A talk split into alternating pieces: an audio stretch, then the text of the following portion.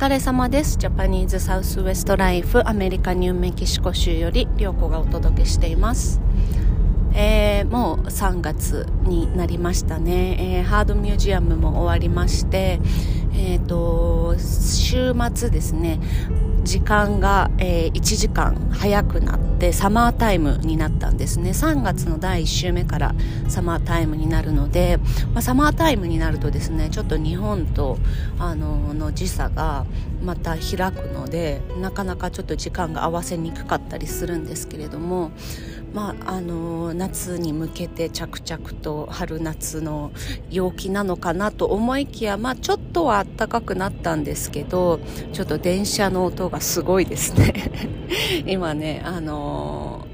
信号で踏切で電車待ちなんですけれどももうこれ確実に遅刻決定なので 諦めてますが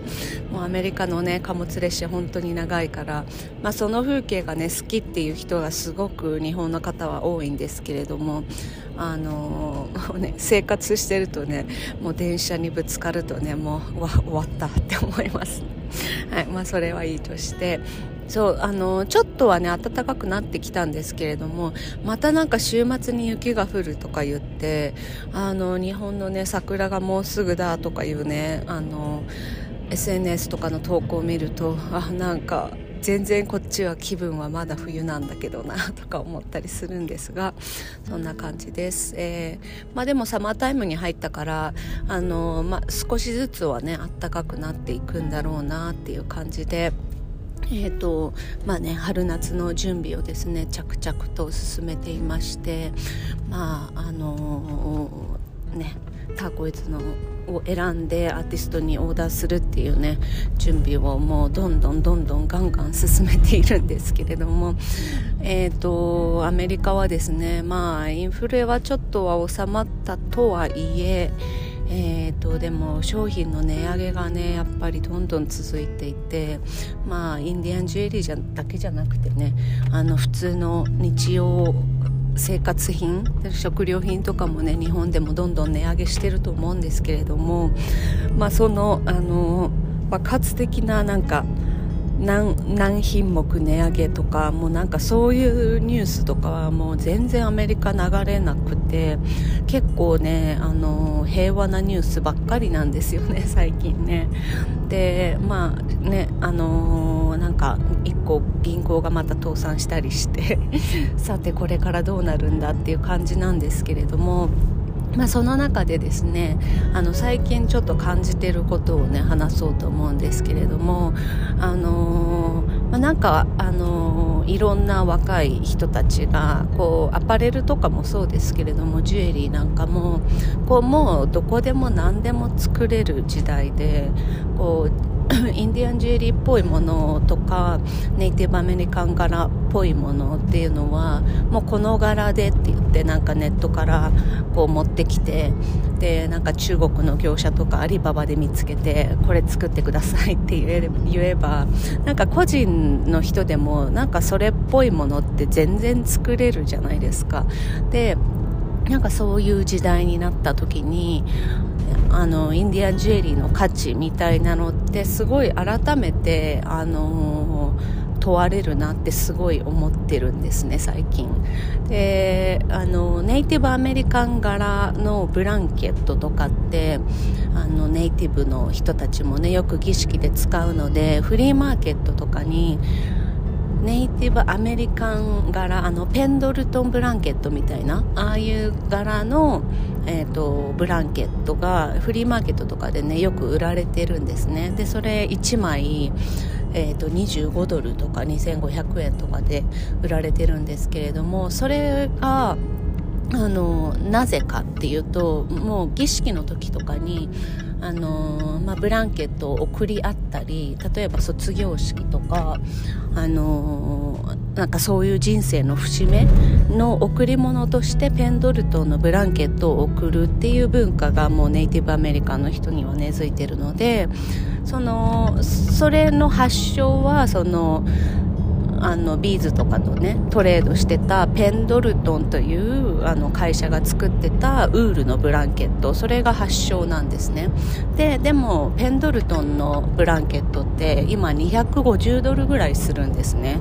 ででも250ドルとかはちょっと高すぎるからじゃあこれでいっかっていう感じであのアクリルのあのなて言うんですかフリースみたいな感じのあの素材のペンドルトン柄のブランケットがフリーまで売られていてでそれまあもちろん買う人もいるし使ってる人もいるしって感じなんですけどそれでも儀式の時とかはとかあとは結婚式とかもう本当の時ってやっぱそれそのアクリルのやつはちょっとやっぱ送るにはちょっとなんかちょっと安いよね っていう感じで。で5月にですね卒業式があるので卒業式シーズンなので結構今でもね今からあのもうペンドルトンのブランケットを探している方が多かったりするんですね。それってペンドルトンのブランドの歴史とかその本物感とかやっぱそれがこうちゃんと確立されているからじゃないですか。でインディアンジュエリーもなんかそれっぽいものとかあのー、たくさんもう出回ってるしでもなぜインディアンジュエリーがいいかっていうとやっぱりその歴史だったりとかなんかその時代背景とかあとは込められてる思いとかなんかそういうのがねあるからやっぱりみんなインディアンジュエリーがまだまだ好きなんじゃないかなとか思ったんですね。だから歴史とかなんかそういうこうあの長年こう培われてきたものっていうのはなんかそのアリババとかでこうなんかこだわって作りましたとかいうそういうなんかペラッとした ペラッとしたこう文面には勝てないどうしても勝てないから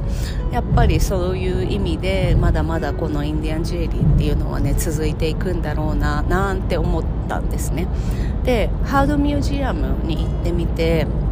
あのーまあ、大体ですねハードミュージアムとかインディアンマーケットって、まあ、大体決まったいつも見るコレクターさんっていう人たちが結構いてその人たちも大体高齢の人たちが多いので、まあ、70とか60とかねそれぐらいの年の年齢層、まあ、80歳とかもいたかな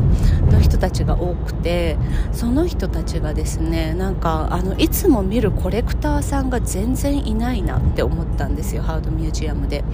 でまあ高齢になってるっていうのもあるしもう私は十分持ってるからもういらないわっていう人たちも多分多くて。